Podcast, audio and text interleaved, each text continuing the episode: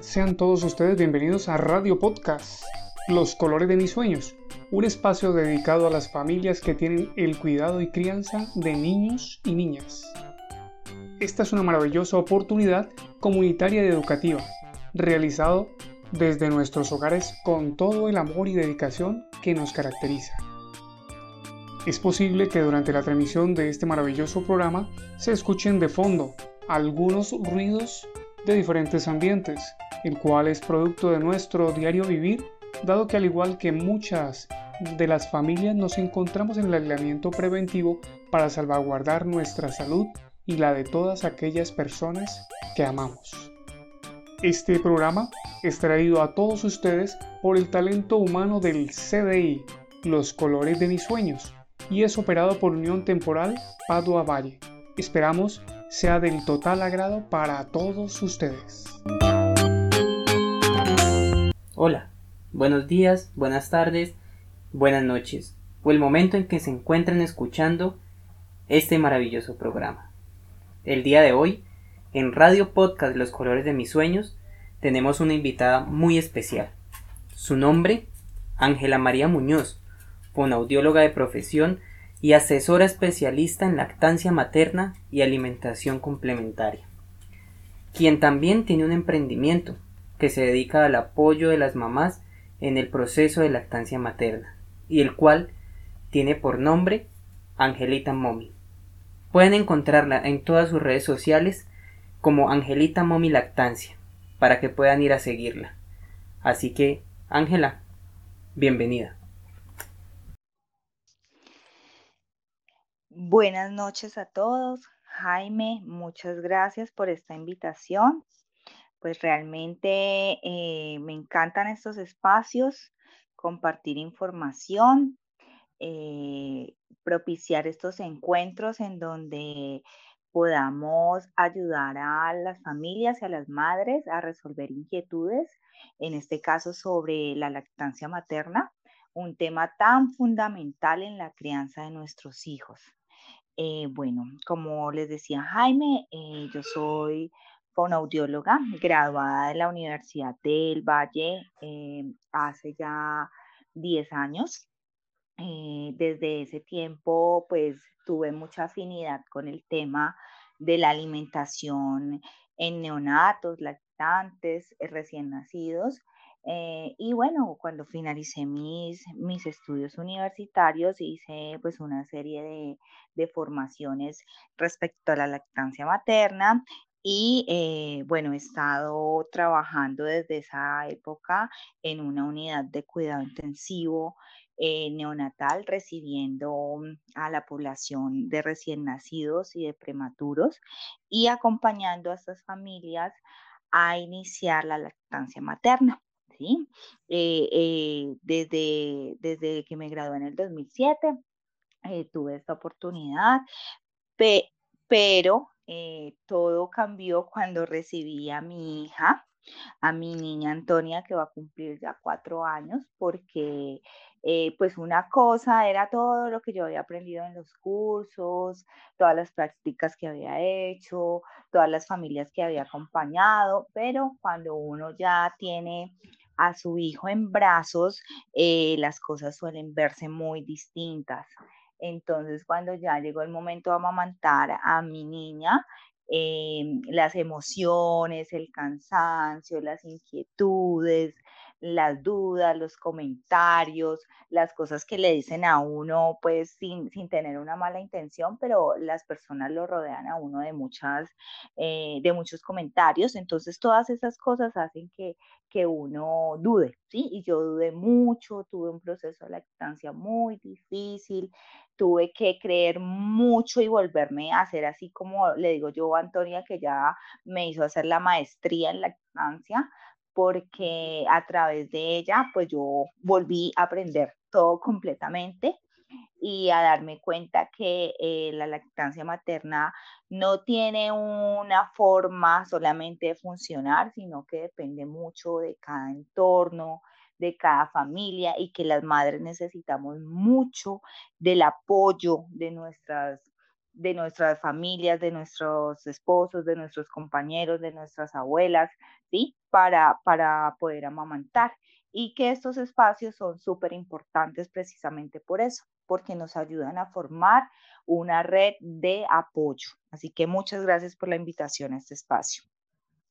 No, Ángela, para nosotros es un gusto que nos haya regalado también unos minutos de, de, tu tiempo, ¿sí? Para estar en este espacio. Es verdad, digamos que hay unos mitos, sí, acerca de, de todo esto relacionado con la lactancia materna y bueno, esperamos poder ir como desvelando un poco acerca de eso y bueno, que las familias que nos escuchan puedan también aprender un poco más del tema o quizás también romper esas barreras o estos mitos y bueno, simplemente como es este espacio, un espacio de aprendizaje, bueno, puedan aprender algo nuevo acerca de lo que traemos hoy. Bueno, eh, hay una pregunta que de pronto surge mucho y, más que todo en las madres primerizas y digamos que también hay varios mitos acerca de, de esto, pero ¿cuánto tiempo eh, hay que amamantar a un bebé? Bueno, Jaime, sí, es una pregunta muy frecuente. Eh, bueno, te empezaré diciendo que eh, la Organización Mundial de la Salud, sí, que es la entidad pues encargada de velar por el cumplimiento de las normas para la salud pues de, todos, ha dicho que los bebés deben ser amamantados eh, de forma exclusiva, sí, que, que, ahora hablamos bien sobre eso, que deben ser amamantados de forma exclusiva hasta los seis meses de edad, sí, que sí. luego con alimentación complementaria, porque a los seis meses ya se inicia la alimentación complementaria, no es que ya llegó el tiempo de, de, suspender la lactancia materna, sino que se continúa con la lactancia y la alimentación, como bien su nombre lo dice, es complementaria, ¿sí? Y que se recomienda amamantar hasta los dos años como mínimo, ¿sí? Después de los dos años, cuando mamá y bebé quieran suspender la lactancia, ese será el tiempo, ¿sí? Eso lo decide mamá y bebé. Ya después de los dos años, la, la Organización Mundial de la Salud, pues no, no dice que, que, hasta tal año, hasta los tres, hasta los cuatro, sino que le da la libertad a la mamá y al bebé para decidir hasta cuándo quieren llegar, pues, con su, su lactancia. Pero, como vuelvo y te digo, lo recomendado es los seis primeros meses de forma exclusiva, es decir, que solo va a recibir leche el bebé. ¿Sí? Y es lo único que necesita, recibir su leche materna porque tiene todos los aportes de nutrientes y además de formación también de procesos psicológicos, del apego, de la seguridad del bebé. Tiene todo, además de ser alimento para el cuerpo, es alimento también para el alma, ¿sí? Entonces no hay nada que le falte eh, teniendo la leche materna a un bebé, no hay nada que le falte hasta los seis meses, a los seis meses empiezan a tener como otras necesidades porque empiezan a, desplazarse un poquito más, empiezan a, crecer un poquito más rápido, entonces por eso aparece la alimentación complementaria, pero no significa que después de los seis meses la leche materna deje de tener propiedades nutricionales para el bebé, ¿sí? De hecho, la leche debe ser el principal alimento del bebé hasta que cumple un año, ¿sí? En compañía de la alimentación sí. complementaria.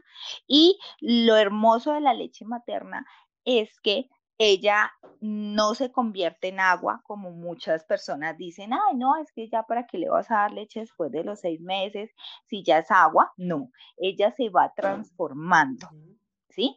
Dependiendo de la edad del bebé que está amamantando, ella tiene composición distinta. Entonces, por ejemplo, por ejemplo la leche eh, de los primeros meses es una leche muy rica en grasa.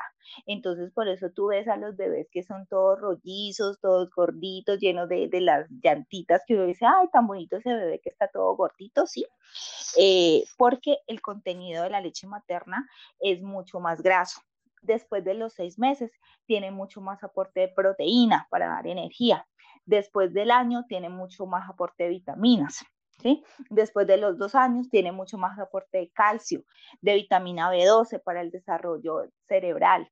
Entonces se va modificando de acuerdo a las necesidades del bebé. Y eso es lo hermoso porque nunca deja de ser suficiente, nunca deja de ser eh, completa para la edad del bebé. Siempre tiene lo que el bebé necesita de acuerdo a su desarrollo.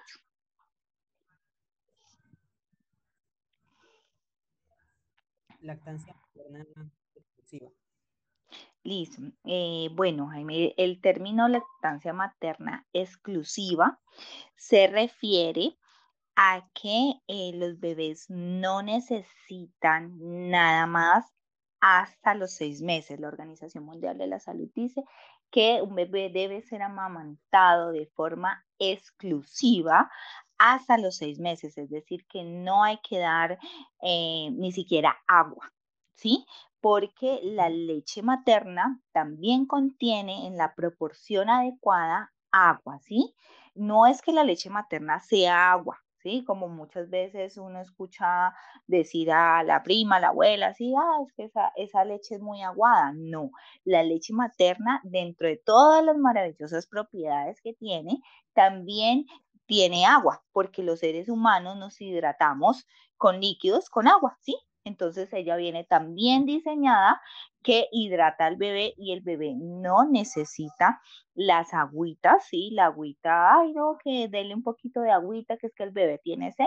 Ah, bueno, no, pues para eso está la, la leche materna, que también tiene una composición de agua, no necesita el bebé no necesita ninguna eh, tintura de, de algunas eh, de frijoles o de lentejas, no necesita eh, el agüita o la grasita del cerdo, como te, te estoy diciendo esto puntualmente porque es algo que se escucha muy comúnmente. ¿Sí? Uno dirá que de pronto, eso es, uno dirá, no, pues ya de pronto no se usa, pero realmente cuando tú tienes trato con, con las mamás así tan, tan frecuentemente, escuchas esto mucho, siempre te preguntan, ay, es que mire que, que mi abuelita me dijo que cuando yo le iba a dar la agüita de, de perejil, la agüita de manzana, la agüita de un montón de cositas, ¿sí? Eh, porque es que hay que darle esto para que se le prepare el estómago, hay que darle esto para que duerma mejor. No, nada. Lactancia materna exclusiva hasta los seis meses, no necesita agua para calmar la sed el bebé y no necesita ninguna ayudita para el desarrollo de su estómago. ¿Sí? No necesita ningún caldito de nada para preparar su estómago porque su intestino es inmaduro todavía y cualquier cosa que le demos que no esté preparado para recibir el bebé puede producir una enfermedad, una enfermedad gastrointestinal bastante severa. No lo sabemos, es cierto, hay algunas bebés, hay algunas, eh, algunos familiares que les han dado esto y no ha pasado nada, pero realmente creo que como padres de familia uno no quiere arriesgarse a ver si le pasa o no le pasa a su bebé, ¿cierto? Entonces, si la Organización Mundial de la Salud dice y los profesionales dicen no es necesario dar nada para el desarrollo del intestino, es porque hay estudios que respaldan esto, ¿sí? Y no queremos, eh, pues el día de mañana que eh, por probar si sirve o no sirve, pues tengamos que enfrentarnos a una situación más compleja con nuestros bebés, ya que nuestros bebés solamente vienen preparados para recibir la leche materna. El intestino viene preparado para eso, se desarrolla a partir de la leche materna, ni siquiera las leches de fórmula, ¿sí? Aunque yo sé que en algunas ocasiones las familias han tenido que recurrir a estas, sobre todo por falta de información, eh, ni siquiera las leches de fórmula están diseñadas para el intestino de un bebé. Solo el único alimento que viene totalmente completo para ayudar al desarrollo del bebé es la leche materna. No necesitamos nada más hasta los seis meses. A eso se refiere la lactancia materna exclusiva. Listo, Ángela, como pues es como decir que la leche materna es única y perfecta para cada niño, ¿no? Para cada bebé. Sí, y que a pesar de todos los, los intentos que han hecho en los laboratorios, eh, los químicos que inventan día tras día, no hay nada que se compare a la leche materna. ¿sí? Su composición es única, además porque es un tejido vivo, porque está hecha en nuestra sangre. ¿Sí? Hasta ahora no le han encontrado un reemplazo a nuestra sangre, ¿sí? Entonces tampoco sería posible hablar de que la leche materna tiene un reemplazo porque está hecha de sangre de mamá que se convierte en la mama para alimentar al bebé. Sí. y ahora eh, hay una pregunta que pues ha sido frecuente en este, este tema y es ¿qué hago si me duelen los pechos cuando amamanto? Ok, Jaime. Bueno, eh, generalmente cuando iniciamos la lactancia, eh, nosotros tenemos la presencia de una sensibilidad por decirlo así, los primeros días, ¿sí? Una sensibilidad es que pues uno no está acostumbrado eh, al iniciar la lactancia, uno no está acostumbrado a tener pues al estímulo del de, bebé succionando todo el tiempo, ¿sí? Porque esto es de 24 horas, ¿no? Entonces uno puede llegar a sentir que, hay un, como un leve ardorcito, sí, como yo siempre les pongo este ejemplo a la mamá, como que usted se está estrenando el zapato, ¿sí? Como para que me entiendan que cuando uno está estrenándose como el zapato, como que uno siente como que hay un leve rocecito allí y uno dice, uy, ve, mira, eh, me talla como un poquito, ¿sí? Pero hasta allí, porque si usted eso ya no, se, ya no le, es que le talla un poquito, sino que ya le empieza a doler profundamente, eso significa que allí hay una dificultad y que algo no está marchando bien. La lactancia materna no debe doler. Una cosa es la sensibilidad inicial, que es todo lo que yo te acabo de decir, mientras nuestro cuerpo, mientras nuestro pezón, mientras nuestro seno se acostumbra pues a recibir la succión allí del bebé, pero otra cosa es el dolor intenso, ¿sí? Eso no debería suceder y lo que tenemos que revisar allí es si estamos mm, haciendo unas cositas súper básicas que eh, yo se las quiero explicar aquí para tener un buen agarre al seno, ¿sí? Para tener un buen agarre al seno, eh, nuestro bebé debe ser el que vaya hacia el seno, ¿sí? Generalmente, no sé si alguien de, de lo que, de las personas que nos escuche eh, ha visto amamantar o tú mismo lo has visto, nosotros tenemos la tendencia de llevar el seno hacia la boca de nuestro bebé. ¿Sí? Y cuando hacemos esto, lo que hacemos es que el bebé se agarra solamente de la puntica del pezón. Y cuando el bebé se agarra allí solamente esa puntita, empieza el dolor. Entonces, la recomendación que yo siempre les doy a las mamás es, siempre es el bebé el que debe buscar el seno espontáneamente. Los bebés están preparados para eso, ¿sí? Dejar que el bebé llegue hacia el seno, va a hacer que él se agarre perfectamente porque en su naturaleza está. Lo que pasa es que uno a veces interfiere en estas cosas, trata de acomodarse, que me dijeron que lo pusiera así, que lo pusiera acá, que le hiciera aquí, que le hiciera acá. No, hay que dejar fluir mucho esa parte porque nuestros bebés vienen preparados para eso. Otra cosa también es que ahora eh, pues hay muchas interferencias como por ejemplo el tetero, ¿sí? Nadie, nadie, pues yo no quiero que vayan a decir pues que aquí estamos eh, en contra pues del tetero, que en algunas oportunidades ayuda a las familias, pero un bebé no debería probar el tetero, no debería probar ningún chupo, ningún, ningún consolador de esos que viene de silicona, ¿sí? O sea, que le llaman pues el chupo, el entretenedor, ni tampoco debería tener en su boca un tetero, ¿sí? Siquiera durante el primer mes porque el bebé está relacionándose con el pecho y resulta que el tetero o el chupo no se cogen igual que se coge el seno. Entonces, cuando le damos un tetero al bebé o le damos un chupo al bebé, él se confunde, aprende a coger la silicona, es más fácil para él apretar esa silicona con las encías y luego viene a nuestro seno y quiere hacer lo mismo. Y resulta que a nosotros sí nos duele, a la silicona no le duele, pero a nosotros sí nos duele. ¿Sí? Entonces le enseñamos allá que apriete esa silicona, ese chupo.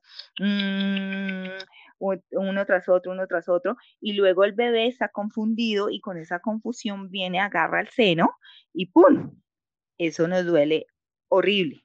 Entonces ahí decimos, ay, pero la lactancia sí duele. No, la lactancia no tiene que doler, lo que pasa es que nosotros interferimos con ciertas cosas, nos dicen, nos aconsejan, ve, mira, el bebé no está quedando lleno, porque no le haces este teterito, ¿sí? Entonces le damos un teterito por la nochecita para que duerma más y al otro día el bebé está confundido y empieza a coger mal el seno y eso nos causa dolor. ¿Sí? Entonces, una de las causas de dolor más frecuente es eso, que el bebé se está agarrando mal, que está cogiendo solamente la puntita del pezón. ¿Y eso de qué depende? De que no hemos dejado fluir ese primer mes bien, sino que hemos eh, hecho caso pues de, de, la ayudita, el entretenedor, es que el bebé llora mucho de noche, entonces le voy a poner esto, ¿sí? Listo, eso. La otra cosa que pasa muy frecuentemente es cuando está la bajada o la subida de la leche, ¿sí? Que más o menos eso es como al quinto día después de haber nacido el bebé. Que nuestros senos se inflaman, ¿sí? Y entonces eh, mucha gente dice que eso es una mastitis. No, eso no es una mastitis, eso se llama una congestión mamaria. Lo que pasa es que circula por allí mucho la creencia de que tenemos que poner paños de agua tibia a todo momento, ¿sí? Y entonces cuando viene eso, ponemos muchos paños de agua tibia y lo que hacen nuestros senos es que se llenan mucho más de líquidos. Entonces se nos inflaman tanto los senos, es demasiado doloroso, no nos deja ni siquiera poner al bebé. Entonces, si no ponemos al bebé, ¿cómo sacamos esa leche que está bajando allí? ¿Sí? Porque nos da miedo, nos da miedo ese dolor, esa sensación, entonces dejamos de poner al bebé. Además, porque también hay otro mito por allí que dice que cuando uno tiene los senos así inflamados y tiene tanto dolor, pues no debe poner al bebé. Cuando es todo lo contrario, necesitamos poner al bebé para que saque toda esa leche, ¿sí? Esa leche está súper buena, no pasa nada. Si la dejamos allí en el seno, ahí es que viene la mastitis. Y la mastitis, que es una infección en el seno, esa sí es la que nos produce pues la fiebre, la que nos manda para, para el hospital y luego tienen que darnos antibióticos, ¿sí? Y por los antibióticos muchas veces resultamos eh, suspendiendo la lactancia. ¿Sí? Aunque ya casi todos los medicamentos son compatibles, es decir, usted puede tomarse un antibiótico y seguir amamantando, no hay necesidad de suspender la lactancia, pero eso también circula mucho por allí. Es que hay mucho mito y hay mucha cosa que se dice alrededor de este hermoso tema. Cuando usted está amamantando, le dicen, no, usted no se puede tomar un Dolex, usted no se puede tomar un acetaminofén, usted no puede tomarse un antibiótico. No, ahora la mayoría de los medicamentos son hechos para poder amamantar. Lo que pasa es que nosotros nunca estamos pues para automedicarnos, ¿no? Siempre debe ser con la prescripción médica. Pero quiero que eso también quede claro, muchos de los medicamentos ahora en nuestra industria están hechos para que la mamá pueda seguir amamantando, ¿sí? Entonces, cuando haya dolor, importante revisar cómo se está agarrando el bebé, ¿sí? Tener en cuenta la recomendación de que yo les digo, las mamás deben estar cómodas, el bebé debe buscar el seno, no nosotros tratar de meter el seno a la boca, ¿sí?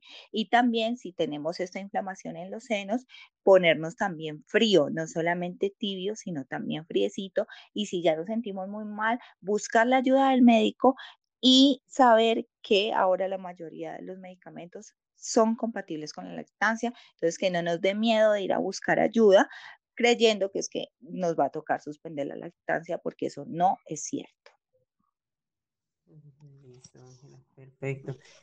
Y una duda que, surge a raíz de eso, digamos que más que todo para las personas que quizás son eh, primerizas, ¿sí? Eh, que nosotros atendemos en, en, la unidad de servicio, pues niños desde los ocho meses hasta los cinco años, ¿sí? Y un poco más dependiendo de ciertas condiciones. Pero pues digamos que eh, es posible que nos escuchen eh, familias o que de pronto haya un familiar que vaya a ser primeriza. Y bueno, sería importante de pronto hablar acerca de, eh, después del momento del nacimiento, cómo es ese proceso de, de, la lactancia materna, es decir, cuando el bebé nace, ¿ya está disponible el alimento para él ¿O ocurre después de que él nace o cómo va ese cambio allí en, la mamá? Bueno, Jaime, realmente te cuento que eso es tan hermoso que desde la semana 20 de gestación, ¿sí? Cuando nuestro bebé está tan chiquito, ¿sí? Nuestras mamas, nuestras, nuestros senos se están preparando para alimentar al bebé que van a hacer, ¿sí? Porque en la naturaleza todo es perfecto.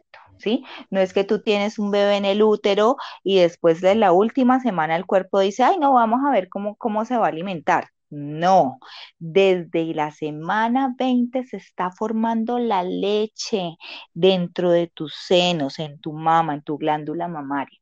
Ahora, mucho cuidado porque es que eh, eh, hay algunas mamás que por razones eh, de, de, herencia, de genética, de hormonas, empiezan a tener estos goteos de leche desde el embarazo, ¿cierto? Entonces dicen, uy, va a ser súper buena lechera porque ya se le está saliendo la leche desde, desde que está en embarazo. No, eso no tiene nada que ver, sí, hay mujeres a las que les pasa esto, hay otras que no, pero igual, tengas el goteo o no tengas el goteo, la leche se está formando allí en tu seno. Listo. Luego, cuando llega el momento en que ha salido el bebé, ha salido la placenta, Después de que tienes a tu bebé, sale la placenta también, sea parto natural o sea cesárea, sale, se retira la placenta y en ese momento la prolactina, que es una hormona que, se encarga de, convertir la leche, eh, la, perdón, la sangre en leche, esta hormona viene allí y se dispara, es decir, como que se vuelve loca en todo tu cuerpo. Y entonces le dice a tus senos, listo, llegó la hora de salir la primera leche que sale se llama calostro. Una leche amarillita, espesa, parece un aceite. Si, si alguien ya ha tenido pues, la oportunidad de, verla o si, o si va a ser primeriza, es como estar viendo un aceite de, de oliva, ¿sí? Es amarillita, concentrada, ¿sí? Y entonces sale gota por gota del seno porque es muy espesa, ¿sí? Eh, de hecho, la llaman la primera vacuna del bebé. Tiene unas propiedades eh, inmunoprotectoras, es decir, que ayuda a las defensas del bebé. O sea, no hay nada que se le compare, ¿sí? Es la primera vacuna que tiene el bebé. Eh, y bueno, se llama calostro. Entonces esa es la primera leche que tenemos. Eh, circulaba antes el mito de que esa leche era mala, que había que sacársela, que había que desecharla. Eh, no es cierto. Cada vez se ve mucho más las propiedades que tiene esta leche y de hecho cuando un bebé mm, se sabe que va a tener alguna complicación o va a ser prematuro, ahora ya están buscando la forma en que la mamá se saque esa lechita para ofrecérsela al bebé si va a estar hospitalizado. Imagínate cómo será de importante y de rica que buscan cómo sacarla de la mamá para podérsela ofrecer al bebé. ¿Sí? A un bebé prematuro, por ejemplo, que uno, sabe más o menos que va a ser un bebé prematuro, la extraen y la guardan y cuando el bebé nace se la ofrece, ¿sí? Como su primera vacuna, es indispensable. Entonces tenemos ese maravilloso calostro más o menos hasta los cinco días de vida del bebé. Con eso es absolutamente suficiente para el estómago del bebé, porque el estomaguito de nuestros bebés nacidos a términos de las semanas que, sean son más o menos como, como el tamaño de una cerecita, ¿sí? Entonces con ese calostro se llena. No hay necesidad de nada más, no necesita la ayudita del tetero, de la otra leche, no, con el calostro se va a llenar. Lo que pasa es que como es tan espesito, llena mucho más rápido no importa que sean goticas. Entonces, tú ves esas goticas, estás súper feliz. ¿Y de qué depende que salgan esas goticas? De que tú pongas a tu bebé. Apenas nace el bebé, lo recomendado es que no pase más de una hora, de dos horas sin ponerlo al seno. Debe ser inmediatamente que se debe poner al bebé al seno, ¿sí? Ya después, entonces, como te digo, eh, están estos cinco días, está el calostro, al quinto día, lo que ahorita te decía, viene la bajada o la subida de la leche. Algunas personas le dicen la bajada de la leche, otras le dicen la subida de la leche, ¿sí? Ya en ese, en ese quinto día empieza a formarse la leche de transición, que es una lechita que tiene como característica que es un poquito amarillita, un poquito blanquita, ¿sí? Pero hay que felicidad porque allí nosotros ya dejamos de ver goticas y empezamos a ver los chorritos, que los chorritos a nosotros nos gusta mucho como más porque decimos, uy, mira todo lo que estamos produciendo, ¿sí? Pero por eso les recuerdo que no importa que el calostro sea gotas porque es lo que necesita el bebé para ese momento y es suficiente.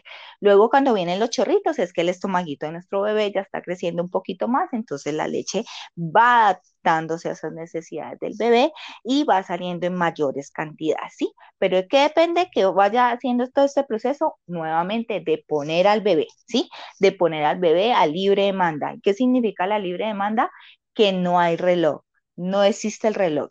Ya no es eso de que, ay, tenemos que ponerlo cada tres horas, tienes que ponerlo 20 minutos de un seno, 20 minutos del otro seno y luego ya quitarlo. No, eso ya es mentira, ya está mandado a recoger. La lactancia materna para que funcione debe ser a libre demanda. Si tú alimentas a tu bebé a libre demanda, vas a tener toda la leche que tu bebé necesite. ¿Listo?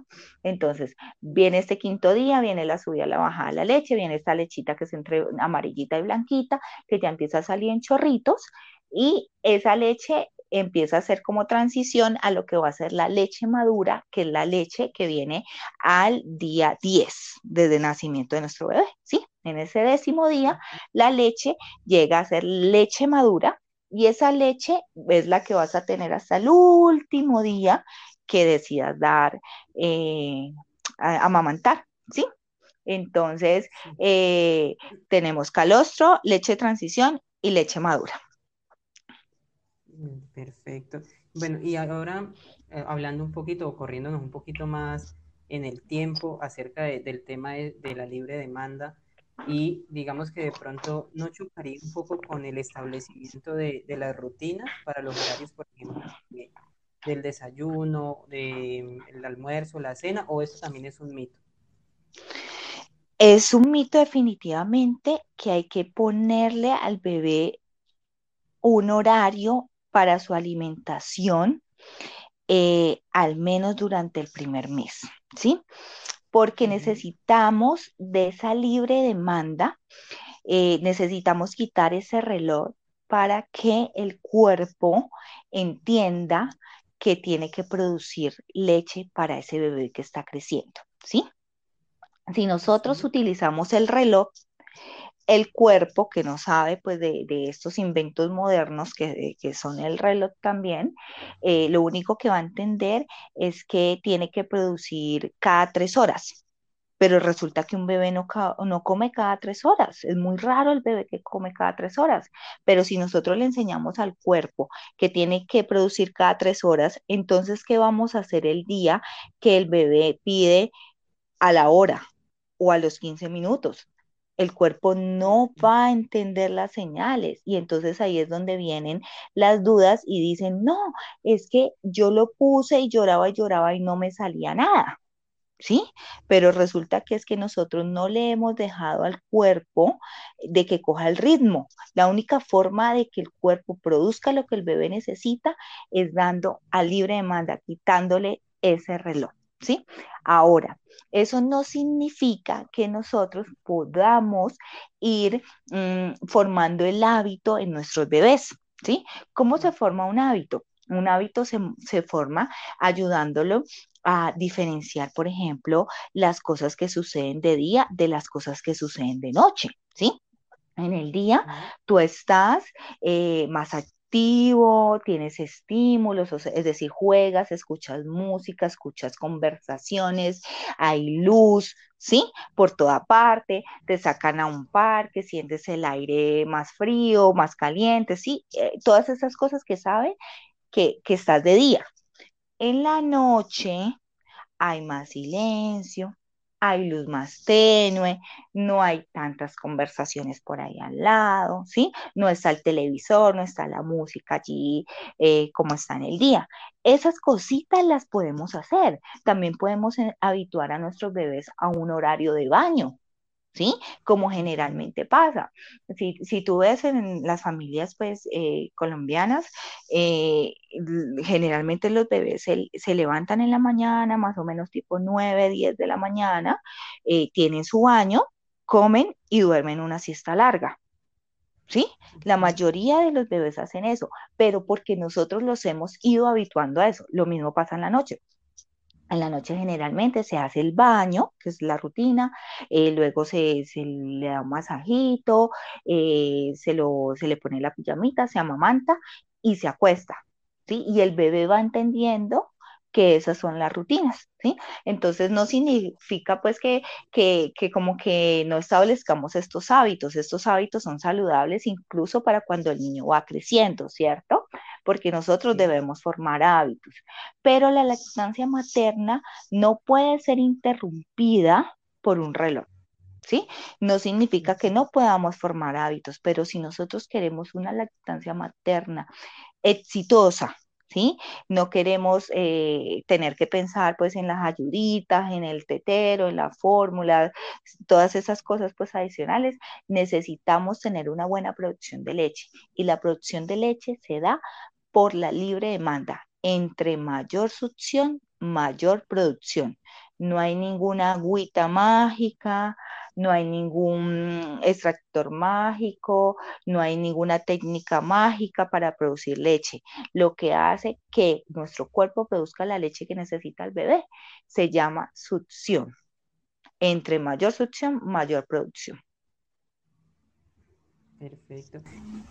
Pero sí podemos tener casos de pronto eh, donde hay mamitas que de pronto hayan tenido dificultades para mm, amamantar a sus bebés eh, o eso tiene que ver también de pronto con ese establecimiento acerca de, la libre demanda, o de pronto si hay condiciones biológicas que puedan restringir un poco esto. Sí, Jaime, eh, hay condiciones biológicas que pueden restringir em, la lactancia, pero déjame decirte que son tan raras tan realmente raras. Eh, eso, cuando una mamá no produce suficiente leche, se llama hipogalactia y es una condición, o sea, muy, muy rara que si, si tú recibes una mamá e indagas, eh, ella te puede decir, ay, mira, es que eh, no estoy produciendo suficiente leche para mi bebé. ¿Sí? Y tú te pones a indagar, te pones a buscar en la historia de la, de la mamá y ve, cuénteme cómo ha sido su lactancia.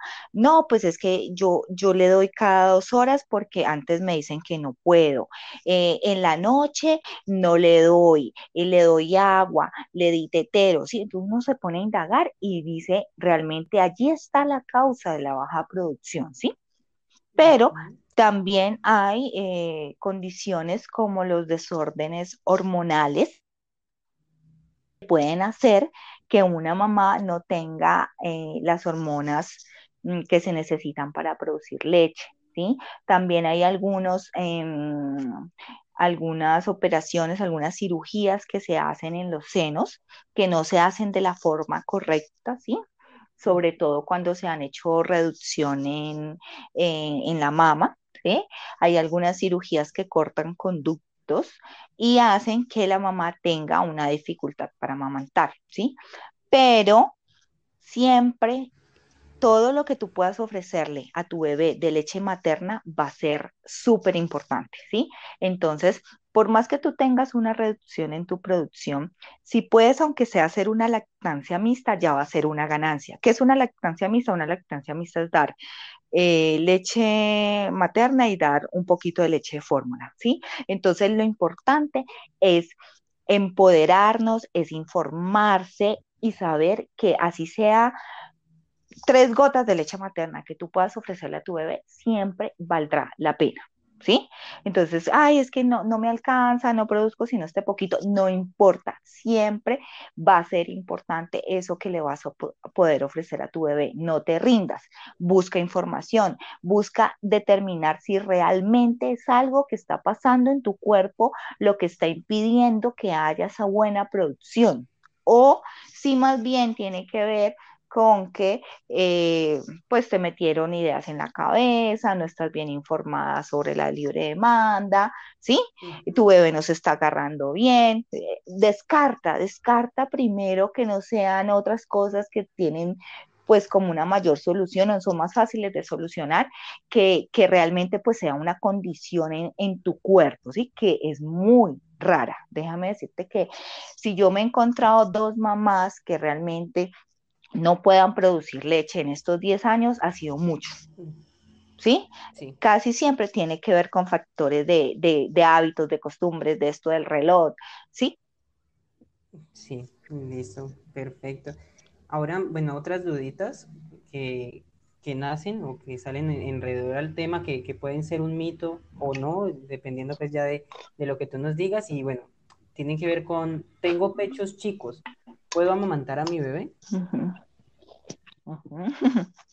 Esa también es muy común. Eh, mira, el tamaño de los pechos no determina el tamaño que hay por dentro de tu glándula. ¿Sí? O sea, eh, nuestros pechos están formados por un, montón como de racimitos de, de, uva chiquiticos que están dentro de, ellos, ¿sí? Esos racimitos chiquitos se llenan de, leche, ¿sí? Y esos forman, cuando se agrupan, forman la glándula eh, mamaria. Entonces, así tú tengas senos chiquitos, puede ser que tu glándula es absolutamente grande, ¿sí? Está bien formada, está con, con todos los racimitos que tienen que estar. Mientras que hay mujeres que tienen los pechos muy grandes y tienen una mama que es un, tienen una glándula que es un poquito más chiquita y no significa que no produzcan leche, sino que el bebé tiene que pegarse mucho más frecuente para satisfacer su necesidad, para satisfacer su hambre. Entonces, no depende de si tenemos pechos chiquitos o pechos grandes lo que siempre va a hacer que nosotros produzcamos la suficiente leche es que peguemos a nuestro bebé o dejemos que nuestro bebé se alimente a libre demanda, porque entre más los pongamos, más leche va a salir, sin importar que tengamos pechos grandes o pechos chiquitos. Listo. Y bueno, eh, a raíz de lo, de lo que nos comentas, y tenemos aquí una, una pequeña duda, y es, eh, siento que mi bebé se queda con hambre. ¿Qué puedo hacer? ¿Qué nos puedes decir acerca de, esa percepción? ¿Qué podemos hacer? Ponerlo más. Entre más te pida, más lo pones y más leche resulta, ¿sí? Siempre hay más. Bueno, eh, eh, relacionada con esa pregunta que me haces, eh, hay unos tiempos en la ¿sí? Que se llaman picos o brotes de crecimiento, ¿sí? Y te voy a explicar eh, qué son. Estos picos y brotes de crecimiento son, como su nombre lo dice, unos periodos en que el bebé está creciendo, ¿sí? Pongamos un ejemplo. Digamos que Juanito viene creciendo todos los días medio centímetro, pero por allá eh, como en el día 15, ya no creció un centímetro, sino que se pegó un estirón, ya no creció medio centímetro, perdón, sino que se pegó un estirón y creció un centímetro. Eso para un bebé es algo que requiere mucha más energía y la energía se tiene de la comida. Entonces, ¿qué necesito yo? Mucha más comida. ¿Y qué hago yo para obtener mucha más comida?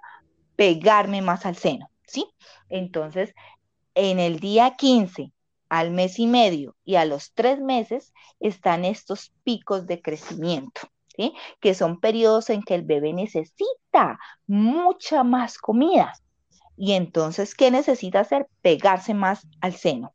Entonces las mamás pensamos que como el bebé solamente quiere estar pegado al seno, no, son unos días súper duros. Sí, eh, es, lo único que calma al bebé es el seno. Y nosotros decimos, se nos acabó la leche. ¿Sí? Porque lo primero que pensamos es que se nos acabó la leche, que nuestro bebé está quedando con hambre. ¿Sí?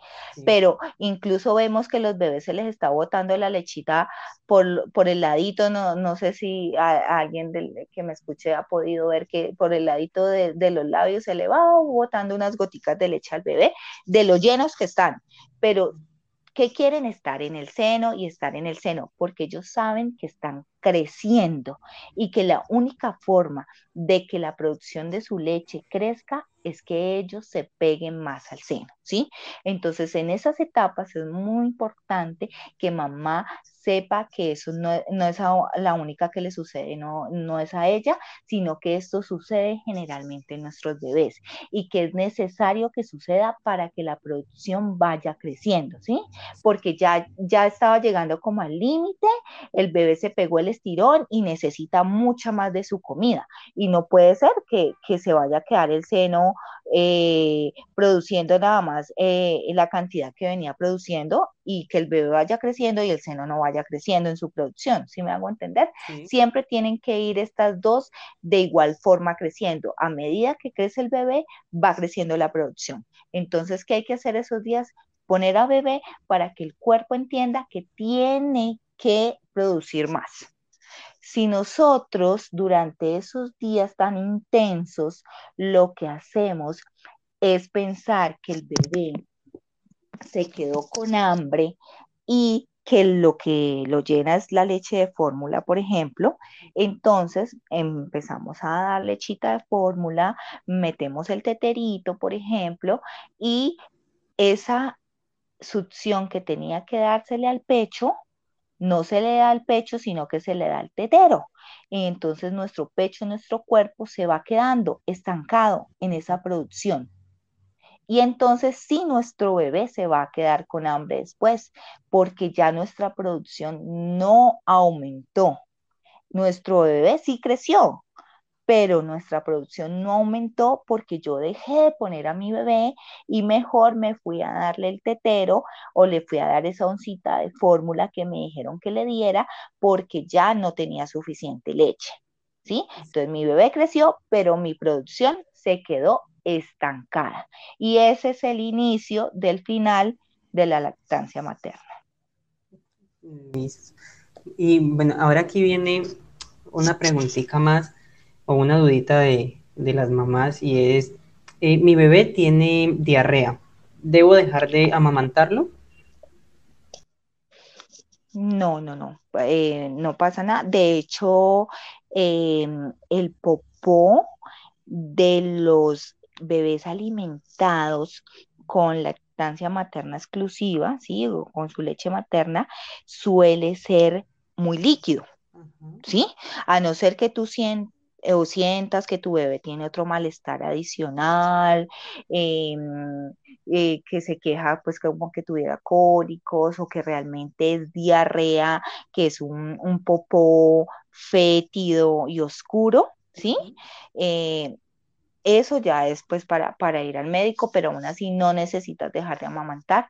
Pero lo que quiero que sepas es que realmente el popó de, de los bebés con lactancia materna exclusiva suele ser más bien líquido, porque no está hecho nada sólido, está hecho de la leche materna, que es un laxante natural.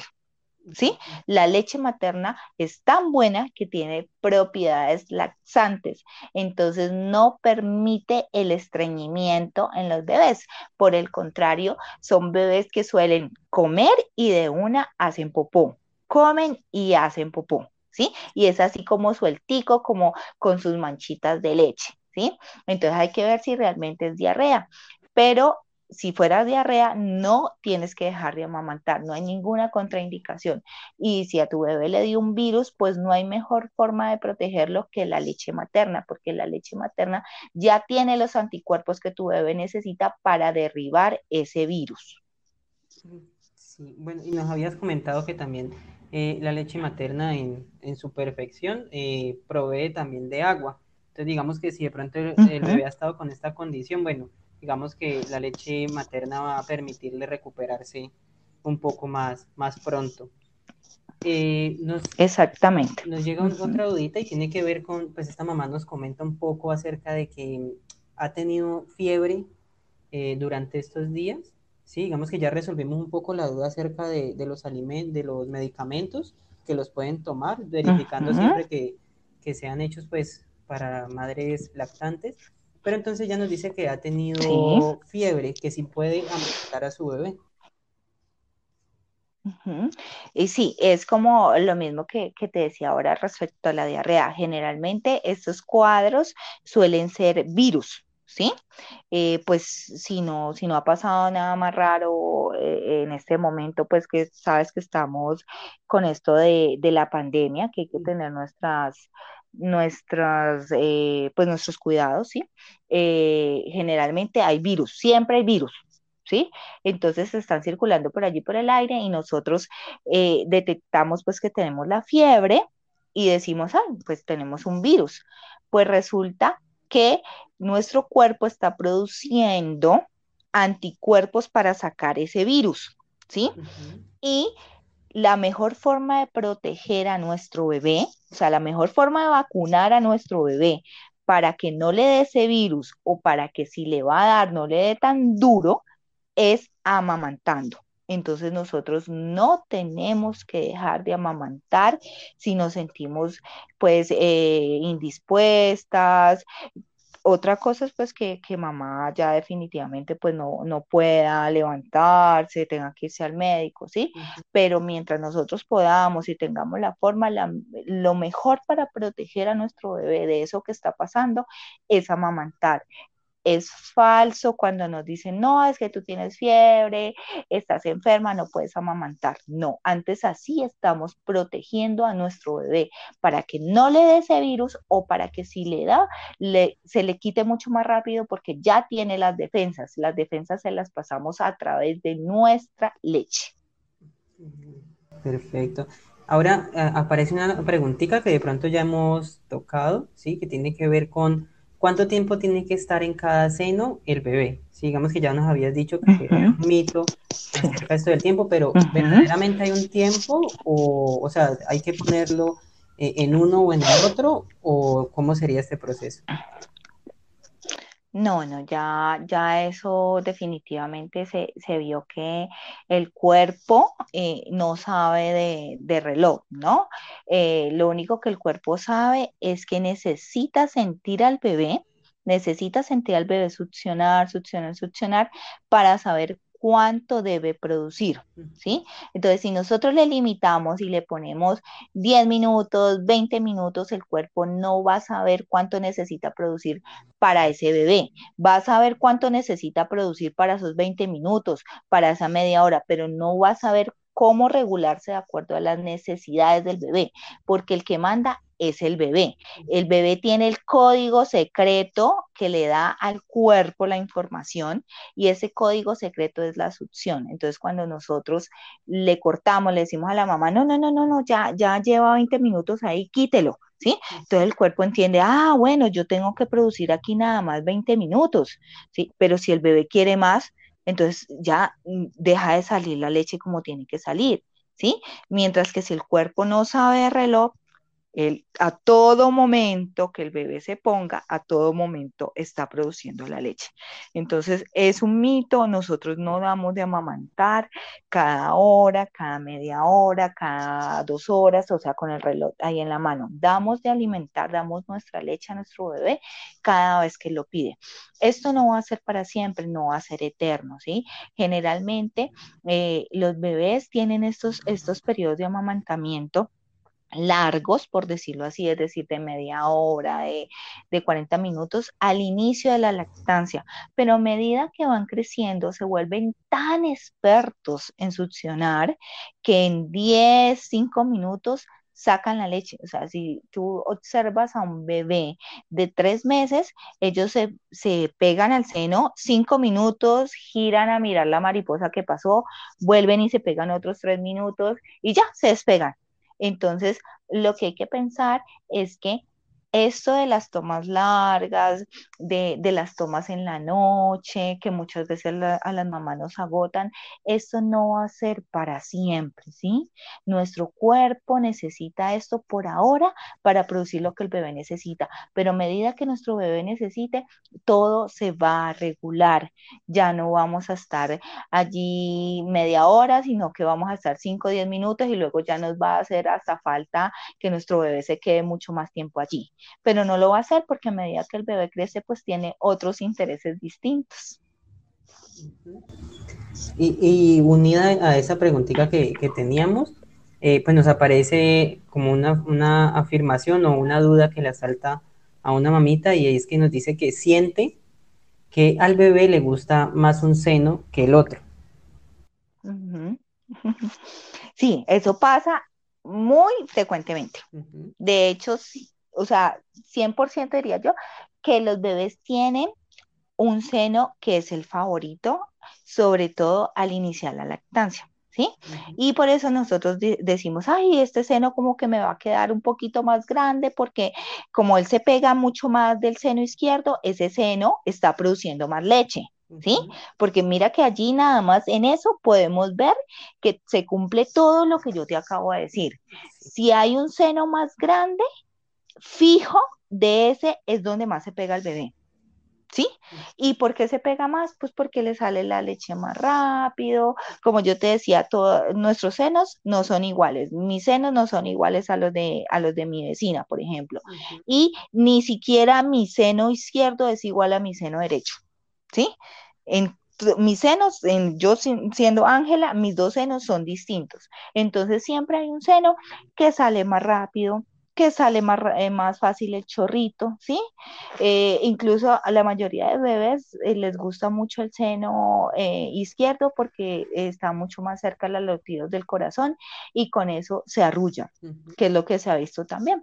¿Sí? Entonces, absolutamente normal, no se te va a quedar el seno así. Ya verás que a medida que tu bebé vaya creciendo, él va a dejar de tener su seno favorito o eso cambia. ¿Sí? Eh, empiezan teniendo su seno favorito el izquierdo y luego el derecho, y luego el derecho, eh, luego es el izquierdo y, cambian. ¿sí? y después tus senos se van igualando, aunque ningún cuerpo es simétrico, ¿no? Desde antes del embarazo, si uno se observa bien, siempre uno tiene un seno más, más grande que el otro. Sí. Y bueno, aquí vamos con, la última dudita que, nos han hecho. Y dicen, eh, esta mamita nos dice que tengo mucha leche, eh, puedo almacenarla. Sí, sí, eh, perfecto. Eh, sobre todo si, si vas a volver a trabajo, si sabes que, pues, que estás en una licencia y que en algún momento vas a volver a trabajo o que te, tienes que salir constantemente pues a, hacer algunas diligencias y no puedes llevar a tu, a tu bebé, sobre todo en estas épocas, en que pues no, no, es muy bueno, muy recomendable salir con, con, los bebés cuando se va a hacer pues alguna diligencia. Eh, se puede almacenar la leche materna debe ser eh, recogida pues con todas las medidas de, de higiene, ¿no? Un baño no es lugar para recoger leche materna. ¿No? Eh, los recipientes donde se van a colocar, la, donde se va a almacenar la leche materna deben estar estériles, ¿sí? Em, pueden ser recipientes de vidrio con tapa rosca plástica, no pueden ser recipientes de vidrio con tapa rosca metálica. Por ejemplo, los que conocemos mucho que son esos eh, de compota, ¿sí? Que si los han visto, esos de vidrio con tapa rosca metálica, esos no sirven porque el metal cuando se mete a la nevera empieza a desprender contenido y se nos contamina la leche. Entonces debe ser recipiente eh, de vidrio con tapa rosca plástica preferiblemente. Si no hay de esos, pues hay bolsitas que venden para este uso, ¿sí? Que son bolsas estériles, tampoco es cualquier bolsa, ¿no? No son esas bolsas Ziploc que venden por allí, esas bolsas que tienen selle hermético, todas no son esas, ¿sí? Porque esas no vienen estériles. Y recordemos que nuestra leche ya viene cargada de, unas bacterias, de unas bacterias que no son malas. Son bacterias buenas que hacen, que lo que hacen es proteger el cuerpo de nuestro bebé. Entonces, si se juntan con bacterias de otros recipientes, eso sí puede hacer que se dañe la leche. Entonces, sí puedes almacenar tu leche, pero tienes que tener muy en cuenta las recomendaciones que te estoy dando. Y en el congelador, por ejemplo, puedes tener tu leche hasta tres meses en el congelador. Si por algún motivo tú estás recogiendo la leche y sabes que, vas a salir mañana un ratito y no puedes llevar a tu bebé, entonces eh, puedes dejar la leche hasta 24 horas en la nevera en la parte de atrás, no en la puerta. ¿Por qué en la puerta no? Porque allí se está abriendo y cerrando y va perdiendo frío. Y la leche materna es importante que se conserve como conservamos cualquier alimento, ¿sí? Eh, si, si tú tienes una carne que sabes que no la vas a gastar dentro de unos dos, tres días, ¿tú qué haces? Pues la metes a congelar. ¿cierto? Y solamente la sacas cuando ya sabes que vas a hacer el almuerzo, por ejemplo. Lo mismo ocurre con la leche materna. La leche materna necesita ser cuidadosamente conservada, ¿sí? Entonces la puedes recoger, puedes almacenarla, no hay ningún problema, hacer como un banco de leche, que se llama eso, ¿sí? Para el momento en que la necesites poderla ofrecer. O también si tienes mucha y crees que no vas a, necesitarla, pues para, regresar al trabajo, por ejemplo, puedes donar. ¿Cómo sería este proceso de pronto para las, mamitas que estén interesadas? Claro que sí, mira.